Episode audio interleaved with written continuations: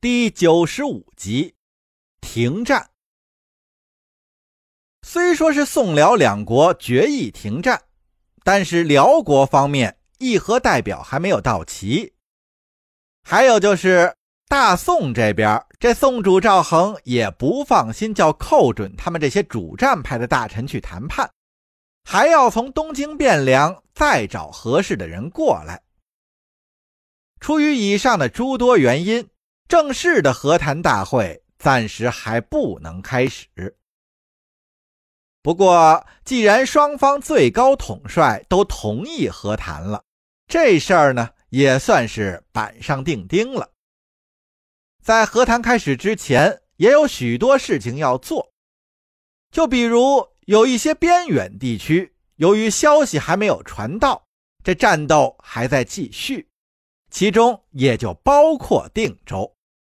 像这种情况，需要双方共同派遣信使去通知停战。还有呢，辽军在已经占领的地区抢夺的那些财物，要抓紧时间运走，免得在和谈之时被宋人再要回去。另外，既然是停战了，这大队的人马也可以开始回撤了。毕竟，这秋末冬初的季节，在野外宿营，并不是什么惬意的事情。因为萧燕燕的吩咐，去往定州方向的信使走得不紧不慢。他也知道太后的意图，无非就是想借宋军的手多消耗一些大贺氏的力量。所以，当大贺氏首领接到停战诏书，已是几天后的事儿了。大贺氏首领捧着诏书，差点哭出来。如果这诏书再晚来几天，恐怕他也要步了姚碾氏的后尘，领兵回家了。再说沈万达依然是坐镇定州，两个儿子依然是带着人马四处袭扰辽军的粮道。虽然辽军在耶律晚清的安排下加强了押运的力量，但是。依然是损失惨重，因为沈世礼和沈世仪他们兄弟二人，通常是一个先领兵突袭，引得押运粮草的辽军追击，在调虎离山之后呢，另一个就带着兵冒了出来，也不缠斗，放一把火就跑，弄得这辽国押运粮草的粮队是顾此失彼，深受其害呀。大贺氏到了定州以后，也想要先围住定州城，来一个围魏救赵，把城外真的宋军引回来。因为根据战报和大贺氏的推测，定州城的城内其实已经没有多少人马了，所以在一开始，大贺氏对自己的战术还是很有信心的。虽说是缺乏攻城的大型器械，但大贺氏还是让士兵利用仅有的云梯全力攻城。他如此做，也就是要给沈万达一些压力，想让沈万达把在外作战的士兵招回来。可是城内宋军的抵抗和反击是大大出乎了大贺氏的意料啊！这大贺部族拼尽全力的进攻。竟然是被宋军打了回来。大贺氏的首领也有点想不明白呀。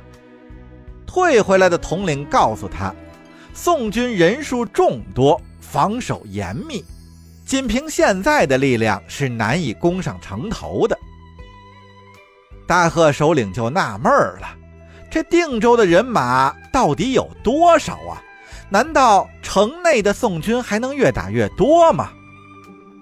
既是如此这般呀，大贺氏的首领想不明白也就不想了。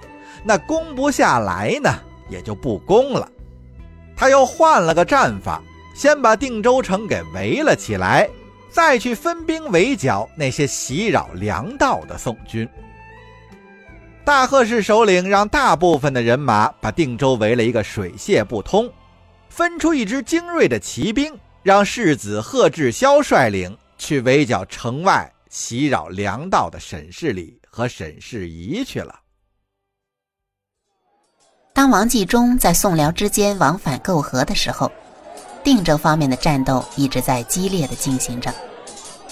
定州城虽被围，但这次宋军并没有像上次那样闭门不出，而是经常有人马出城，寻找辽军的薄弱之处，主动进攻。经过几次交锋，大贺氏的包围圈被扯得七零八落，形同虚设了。大贺氏首领郁闷之余。把抓到的几个宋军战俘叫来审问。通过审问得知，现在定州城里的人马数量已经远远超出了他的想象。原来，现在定州城里竟然汇聚了好几路人马，都是从其他被占领的州城里跑出来的。这些溃兵在城破之时，由一些低级军官率领趁乱跑出来，他们不敢往南跑，怕被以逃兵的罪名治罪。只能游荡在沦陷区，成了散兵游勇。听说定州城还未被攻破，就纷纷向定州聚拢过来。开始的时候，因为姚撵部落围在定州城外，他们无法与定州的守军联络。待姚撵部落退兵以后，这些溃兵先后进入了定州城。沈万达正愁人马不足，而这些溃兵也都想戴罪立功，以正名声，所以大家一拍即合。各路溃兵都表示愿意听从沈万达的调遣，因此定州的防守和进攻力量都得到了加强。大贺氏首领审讯完，叫人把俘虏带出了帐外，心道：“这定州还真是一个烫手的山芋呀！姚撵氏既然都搞不定，那我们大贺氏也就更难说了。”眼下还是要保存实力要紧啊！那思及至此，大贺首领开始对定州城采取围而不战的方法。至于这世子贺志霄那边，大贺首领还是有一些自信的。毕竟与大宋的骑兵相比，这辽人的优势还是十分的明显。只要能消除粮道的威胁，大贺部落的任务也就算完成了。但是这仗啊，并不是大贺氏想打就打、想停就停的。这依照沈万达的心思呢，定州城此时既然已经成了插在辽军背后的一把刀，那干脆就使劲儿折腾。但是也不能瞎折腾啊！粮道就是辽军的命脉，掐住了粮道，就等于掐住了辽军的脖子。这辽军咽气是迟早的事，所以他安排了所有的骑兵，让两个儿子率领，专门袭击辽军的运粮队。现在辽军又派兵来攻打定州城，说明沈万达的战术也奏效了。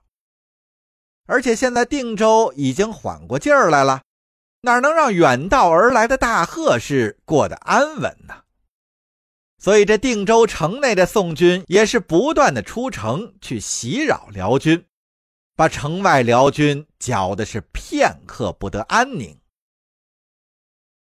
贺志霄那边的战况也不理想，毕竟是初来乍到，地形不熟啊。在几次的交锋之中，贺志霄带领骑兵是损兵折将，吃尽了苦头。再这样下去，谁剿灭谁也还真说不定。大贺首领心里清楚啊，当初各个部落首领在林皇府商讨招驸马之事的时候，萧太后就想要拉拢自己，也无非是因为自己的部落实力强大。而且看上去呢，也比姚碾氏听话。那现在既然姚碾氏已经在定州栽了跟头，又发生了内斗，太后的心头大患也没有了，大贺氏自然最大的竞争对手也就没有了。接下来，萧太后最该担心的就是他们大贺氏。之所以他被萧太后派到这定州城来，看来萧太后对自己也是不放心呐。那既然萧太后最顾忌的是他大贺氏的实力，那他就更应该要保存实力，而不是像姚碾氏一样自废武功，落得一个任人摆布的下场。有了这些想法之后啊，大贺氏的首领不但是不主动与宋军交战，甚至呢也有了退兵的打算。那与其在定州城外卖力不讨好，还不如早点回家，避免更多的伤亡。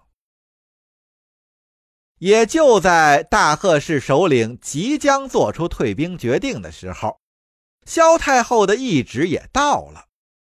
大贺氏首领心中也是万分激动啊！这若是大贺氏先一步退兵，那整个部落就都成了逃兵。虽然部落的实力得以保全，但是部落的声誉呢，在辽国自然会是一落千丈，儿子的驸马梦也会随之破灭。这也正是大贺氏首领衡量已久、迟迟拿不定主意的原因。那现在好了，既然有了萧太后亲自下达的停战诏书，他大贺氏也就终于解脱了。